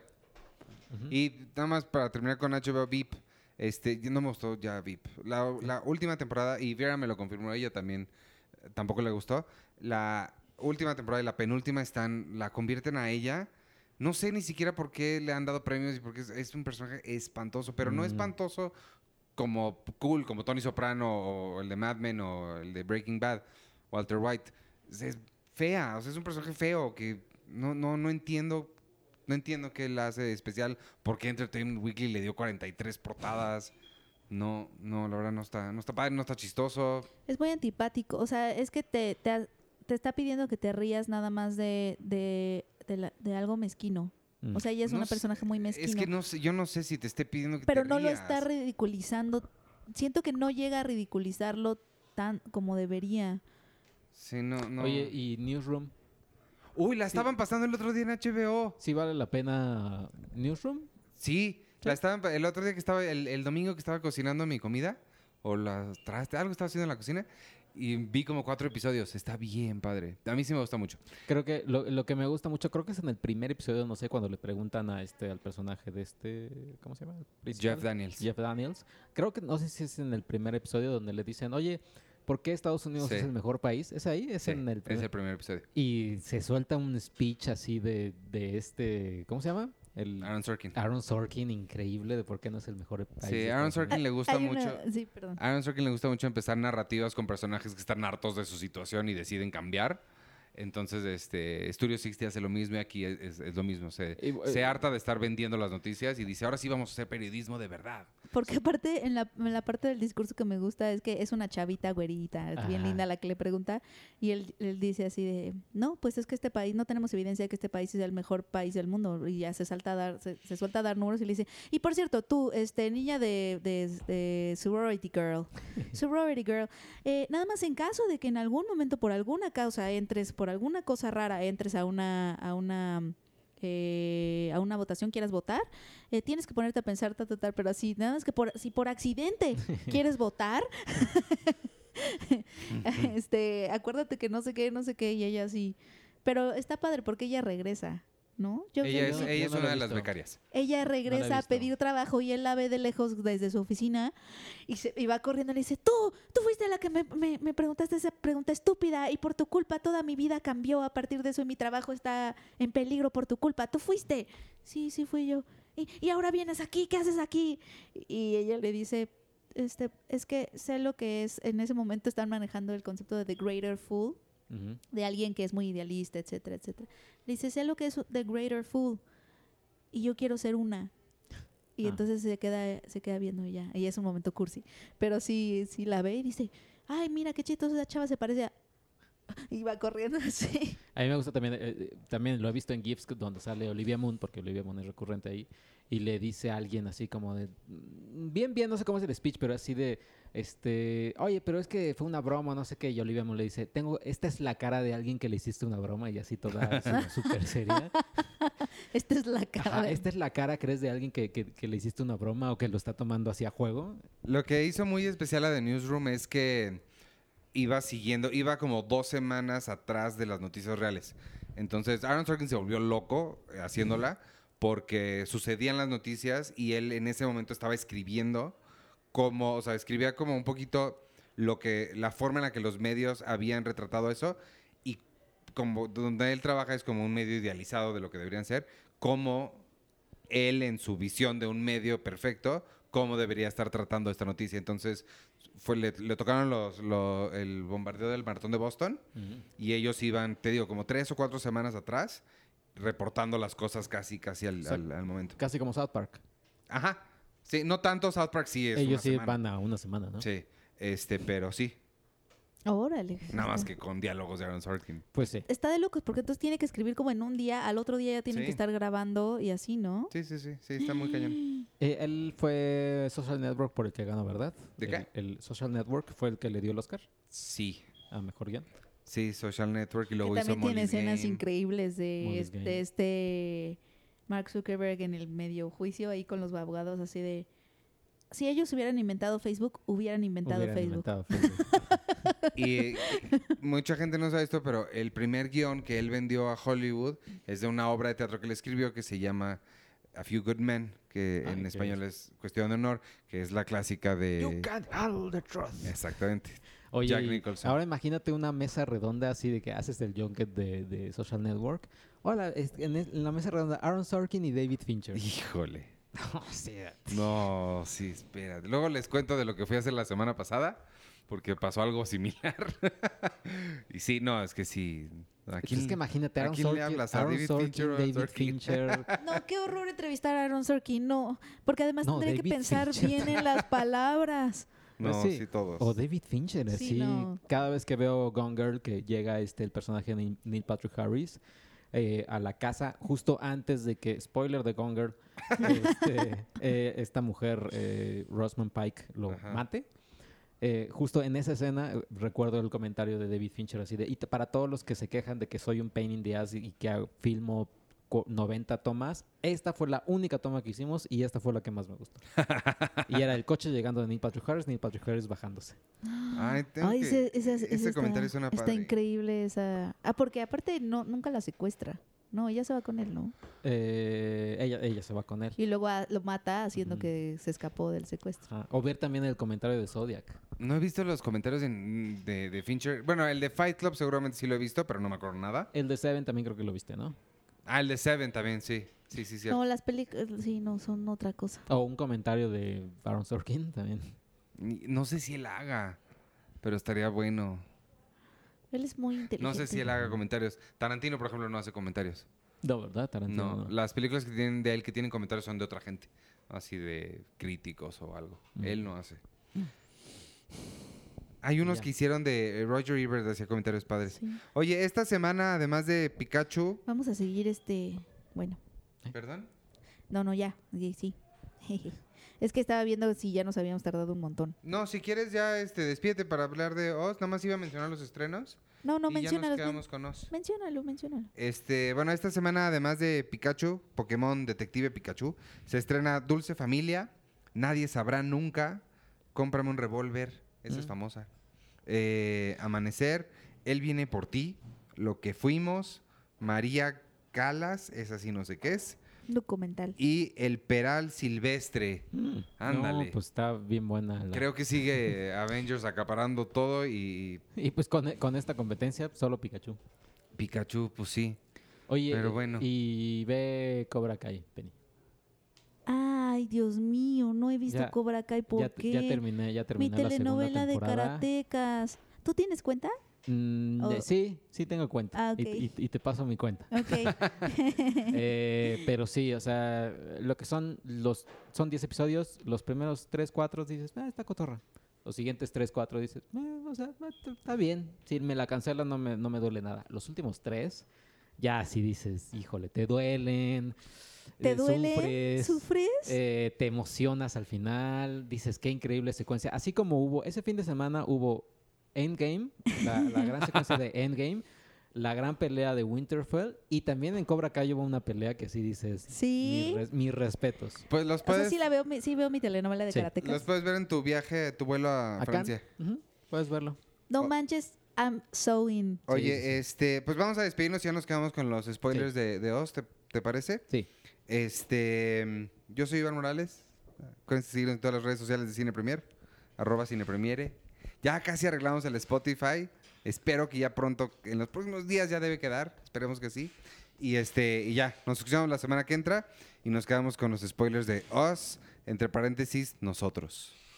Nice. Eh, Yo soy arroba Penny Oliva. Muchas gracias por escucharnos. Vayan por su revista ya. Escojan su cara o todas las caras de Bob Esponja que les gusten y con la que más se identifiquen. Y también la de Pikachu. Y pues ya. Espero que les haya gustado el cine Premier Impresa. Eh, yo soy arroba chocoche y saludos a Arturo, que no está aquí. Y a Arthur, Ah, sí, pobre que no está aquí. Eh, y al, al Cinemex súbanle el brillo un poquito a, a sus alas para el- la sorpresa. No, calíbrenlas bien, no es cosa de nada más vidrio, está vidrio. El brillo también es el sharpness y tienen que se está no sé, se está metiendo ese ruido espantoso que está es entrando un por ahí. masking tape que están, que están Híjole, pegando. Lo este, siento. Oye, la pregunta de la semana. La pregunta de la semana, me- eh, creo que acorde con el top que, se hizo en, en Print, tu mejor película de ciencia ficción del- de esta década, Uf, va. pero ¿cuál sería tuya? Ah, Hair, yo creo que. Hair y Ex Máquina creo que andan empatados. Híjole, también Ex Máquina. O sea, de las no que sé. pusimos. Incep- yo creo que Inception o The Martian. Pero es que también está Ex Máquina y Her. No, no friegues, Sergio. Ex Máquina, fíjate que a mí no, o sea, vaya, me gustó, pero no me, No, a mí sí. no me rayó. Y, y, y menciono honorífica a The Arrival porque me gustó muchísimo que fuera una película sobre extraterrestres, pero que realmente tratara el tema del lenguaje y la comunicación. Oh, Blade Eso sí estuvo bien Runner. cool. Ah, Híjole, no, yo, yo creo que me quedo yo con... oh, es que Inception sí te vuela la cabeza, pero Blade Runner por... O sea, tomó Denis Villeneuve una película súper de culto y dijo, pues ahora les, les doy la secuela. Y boom. Pues sí. O sea, hay dos de Denis Villeneuve. Eh, ajá, O sea, sí, sí podría ser el autor de esta Blade década Runner. de ciencia y, ficción. te- y hizo Enemy también con Jake Sí. Gyllenhaal, que Enemy Que es también es bien o sea, padre. sí podría ser como uno de los autores del género más importantes de esta década, Denis Y Villeneuve. Incendios también es increíble. No, The Nivel no es otro nivel. Y Sí. Dune, que está haciendo. Sí. Bueno, vámonos. Vete. Y Y nos con vámonos, vete, o sea, vete. Ay, muchas gracias, adiós. No, no la pagues. No Ya la está, pago. Déjalo prendido. Ok. Oye, fíjate que. em, ¿Qué estábamos diciendo? Ah, ¿qué? No, ¿De está- Oz? No. Nosotros. Sí, no. eh, Ex Máquina. Ex Máquina creo que me, está, me, me provoca lo mismo que eh, Get Out. Ajá. O sea, que Ex Máquina les encantó a todo mundo. A mí me gustó. Ajá. Get Out también. Pero pues hasta ahí, o sea, cuando lo que decía co- contigo y Sebas así fuera del aire, como que Ajá. que haya ganado el Oscar Get Out por mejor guion y todo, o sea, y que haya estado nominada a mejor película, así me, me, me sorprendía por- porque dije, órale, si a poco sí está tan bueno, o sea, me gustó Get Out, pero sí, y Ex Machina también es lo mismo, o sea, órale, ¿a No? Ex Máquina, a mí me gusta mucho más. No, sí, te, te entiendo con Get Out, pero con Ex Máquina no. Con Ex Máquina sí se me hace fantástica. Sí. Y Oz, entonces, Bueno, entrando a, Oz con spoilers, acuérdense, si no han visto la película o no, este, vamos a hablar con spoilers, entonces regresen después. Em, la nueva película de Jordan Peele se llama Oz. ¿Y qué pienso de ella? No me gustó tanto como, como Get Out, justo hablando de Get Out, me gustó considerablemente más Get Out. Me pareció bien, pero sí siento como que le, siento que le faltó un poquito, pues sí, no, no sé si necesariamente lo racial, pero sí me faltó un poquito de comentario de algo. Como que sentí que estaba armada con muchas decisiones muy arbitrarias. El ejemplo más claro de ellas, que ahorita podemos hablar eh, más extendido que en la mañana, o ayer, no sé cuándo hablábamos de esto. La, la última revelación que hace la película, que es que, eh, van, van spoilers de nuevo, este, Lu- eh, el Lupita Nyong'o. pues sí, pero es que las dos son ella. El personaje de ella normal. Hay uno que es Red. Ajá, ándale, Adelaide y, y Red. Ajá. El personaje de Adelaide se revela que es en realidad Red. O sea, que en realidad las niñitas cuando se encontraron de pequeñas fueron intercambiadas y la que vivía abajo se subió y la que vivía arriba se quedó abajo. Esa es la gran revelación del final y siento que demuestra muy bien el punto que quiero hacer, que es que no añade nada. O sea, para mí es, pues sí está, eh, ah, qué padre, pero y no cambian, siento que no cambian nada de la historia. No, es un dato que te dan, pero pues, que- no sirve de nada. Entonces no entiendo para qué te lo dan. Sí, no, para mí sí sirve, porque al final de cuentas, eh, quien es la líder de este movimiento es alguien que es diferente y no podían ser diferentes si iban siendo iguales. Claro, te explican por qué es diferente ella. O sea, lo único que hace es explicar qué es lo que hizo a Red diferente a, las demás personas. Ajá, y ya. Pero pues por lo que necesitabas. Pero no, ¿para qué necesitabas saber? Porque pues, nada más nació diferente y ya, pues hay muchos líderes del... la- Pe- pero igual- Gandhi nació diferente y Iba, ya. iba a ser una pregunta así, pero ¿por qué la niña era tan inteligente? O sea, creo que sí. O sea, creo que van dos o tres personas que me dicen, oye, ya vengo saliendo de Oz y sí tengo muchas preguntas. Eh, ¿Qué preguntas? Yo no tengo preguntas. ¿Qué pregunta? A ver, dime. eh, o sea, por ejemplo, una de ellas es, ¿por, ¿por qué las tijeras? ¿No? Ah, sí, ¿por qué las tijeras? Eh, es que creo que también muchas de las respuestas eh, las da Jordan Peele en, bueno, las dio en la entrevista, igual Lupita Nyong'o y los demás. Pero, por ejemplo, las tijeras pues son a la vez, un- es un elemento que corta y que une. Que está unido, pero que lo que hace es cortar. Ujú. Son como estas, estas O sea, estos simbolismos. simbolismo, Ajá, ¿no? exacto, Pero- son estos simbolismos. Igual pudo ser un cuchillo, pero que No sean- hay una razón narrativa. Ajá, no. Ah. Que, o sea, que, que- que sean estos símbolos de las tijeras son aquellas cosas que se separan y que están unidas a la vez, etcétera. Eh, ¿por, qué, por qué están en rojo? Pues ahora sí que es meramente el color, meramente suerte, que, es- que estén de rojo. Porque abajo están todos vestidos con ropa diferente. Ajá, Entonces se cambiaron, se pusieron todos de rojo para salir. para salir. Y la pregunta que yo sí tenía, eso te le hice, es, ¿esto sucede nada más en Santa Cruz o en el mundo?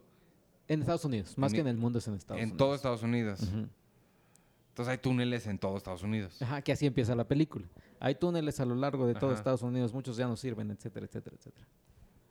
Y, ok. Ajá, y lo- o sea, sí, yo lo que creo es que sí, Get Out es más, eh, tiene más, entre comillas, carnita. Sí. O sea, sí, sí es más, eh, va- es más profunda. Eh, Oz es todo un viaje divertido, todo un viaje en el cine. Las dos veces que la vi, eh, la gente estaba así como que, o sea, como que ahora sí lo que me choca decir, como que al filo de la butaca. Ajá. Eh, no, pero ¿por qué? Y cuando, cuando van a la casa de Elizabeth Moss y también están eh, los dobles. A ahí Elizabeth Moss me encanta siempre. y atacándolos. A todos estaban sufriendo. eh, o sea, es una película divertida, es una película que te, que te mantiene tenso todo el tiempo cuando van llegando la familia y están ahí quietos sin hacer nada. Eh, y Get Out, Get Out sí es algo que te lo va construyendo, o sea, que te lo va presentando lentamente, lentamente, hasta finalmente este, explotar. Y aquí es ah, en el minuto 20, a partir de ahí, vámonos, ¿no? Todo, es, todo es divertido, todo es padre. O sea, sí está más cercano al terror Oz que Get Out, en el sentido de oh, eh, terror puro. Sí, sí, sí, sí, sí. Eh, mensaje social no está tanto, pero también eh, Jordan Peele decía, o sea, es que creo que ya hay que normalizar que los protagonistas son negros, punto. No hay que decir, ah, mira. Ah, no, sí, no, pero el comentario no tiene que ser de raza, pues nada más... Su comentario fue más hacia, hacia la humanidad, o sea, hacia nosotros. Ahora sí que muchas veces estamos con el privilegio de, de, ay, bueno, es que quiero un café y me voy a comprar un café y ya, ¿no? Sí, sobre privilegios, supongo. sobre privilegio, ¿no? Sobre no estamos, no estamos conscientes de quién hace detrás el café. Todas las personas que están involucradas en que tú tengas tu tacita caliente de café, nosotros ya damos por hecho, ¿no? Ok, eso te lo puedo comprar. Va. Ajá. Pero te, te digo, otra de esas decisiones arbitrarias que vi, o sea, ¿por qué están, se agarran de las manos? Eso que están como replicando el Hands Across America. Across America. ¿Para qué? Porque es lo que le quedó a la niña desde un inicio cuando eh, está en la televisión viéndolo. O sea, es lo que se le queda grabado. Ay, Hands Across America. Y qué bonito que Estados Unidos se, se una y, y cómo todos, todos unidos podemos hacer la diferencia. Y eso es lo que se le quedó grabado. Pero ya no hay un... Es que es una decisión estética porque se ve padre, se ve muy impresionante toda la gente así agarrada de la mano. Pero no tiene un impulso narrativo eso, no, no hace nada, no añade nada. Lo quitas y la película es la misma. Mm, eh, más o menos, pero acuérdate que es una, entre comillas, es una niña la que se quedó atrapada y la que se le quedó esa idea. Pues al final puede ser un, un niño con una idea tonta que ya creció, que ya creció y sigue diciendo, "Eh, es que a mí me gustan las paletas que solo sean de sandía. Ajá. Y dices, pues, pues es eso. O sea, creo que sí, es estético y está, y está llamativo de que estén todos unidos con las manos. Ajá. Pero pues, No sé. Y ya, ese es lo único de spoiler que yo, que, que yo tengo. No me encanta, o sea, sí me gustó, pero no, no, no me gustó tanto como, como, como Get Out. como Get Out. Sí, no, al final del día creo que está- Pero no sé si también tuvo mucho que ver que sí me la pasé un poco incómodo por la proyección. O sea, pues Mm. sí, de verdad sí se veía muy mal. Sobre todo porque son muchas cosas de noche. Sí, toda, sí. la escena, to- to- toda la escena de la invasión. O sea, sí pude ver lo que estaba pasando, pero era difícil. O sea, sí me... No, no podía perderme en la historia por completo porque sí estaba recordando de... "Puta, Es que no se ve nada. Ajá. Eso no, e- eso, eso no es todo. La, la niña, la hija menor, esa sí se me hizo espeluznante. Sí, sí. Me gustó y no entendí también, pero sí me gustó el efecto que le dan a los movimientos de ellos, como que como cortaditos, no sé, como que se mueven raro. No entiendo por qué se moverían así, pero eso sí me gustó como que Creo que todos ellos se movían así desde abajo, o sea, desde que, desde que hay un flashback y vemos Sí. cómo todos se mueven raro. Pues, Sí, porque sí, al sí. final son como clones sin alma, como que salieron medio mal. medio mal, y, y ya Lupita Nyong'o dice que ella quiso emular el movimiento como de una cucaracha también. Ah, sí, ay, lo de la voz, eso pusiste en tu entrevista. Ajá. Que Claro. ella, que ella al, al estar ahorcada, pues Sí. le daña las cuerdas vocales y por eso puede hablar, o sea, habla medio raro. Pero es la única que puede hablar, es siquiera. la única que puede hablar. ¿Y la otra por qué pudo hablar? O sea, entonces los de Porque- abajo sí tienen la habilidad, nada más nunca les enseñan. Exactamente. O sea, ti- o sea, te llevan a terapia y etcétera, etcétera, y pues ya. Qué inteligente niña que cambió de lugar con la otra. Y además también, bueno, a mí se me hizo así inteligente porque ya después cuando la terminé de ver la primera vez, sí dije, oye, pero pues, se- seguramente, o sea, pues, ¿por qué yo no supe que habían cam- intercambiado lugares? En mi cabeza la escena donde ella la ahorca u- u- ocurría casi casi en el primer flashback, Ah. pero ocurre al Pero no. final. O sea, no la ves ahorcarla hasta... No, sino hasta el final final de la película dices, ah, ok. Ah. Porque siempre la corta, siempre cortaba la escena en yo me asusto, corte a eso. Ya. Sí, tiene sentido. Y diles del easter egg de que están... En algún momento dicen, están filmando aquí a la vuelta. Ah, sí, en el, en el inicio, en la. Pues en el flashback. En ¿no? la feria, ajá. En la feria, el papá, el- la mamá de Adelaide le dice así de: Oye, mira, están filmando allá en la Rueda de la Fortuna una película. Si quieres, ve a ver. Eh, como la película se lleva a cabo en Santa Cruz. Ajá, Santa sí, Santa Cruz.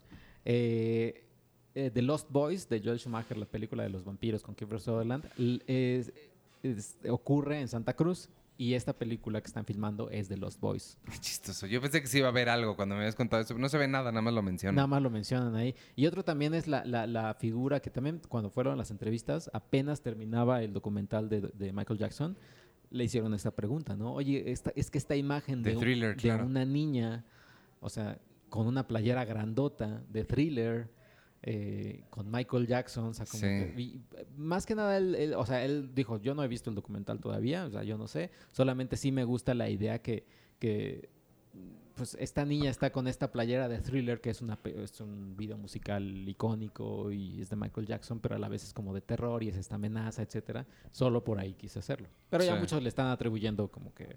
Yo pensé lo mismo. Cuando la vi, sí dije, ay.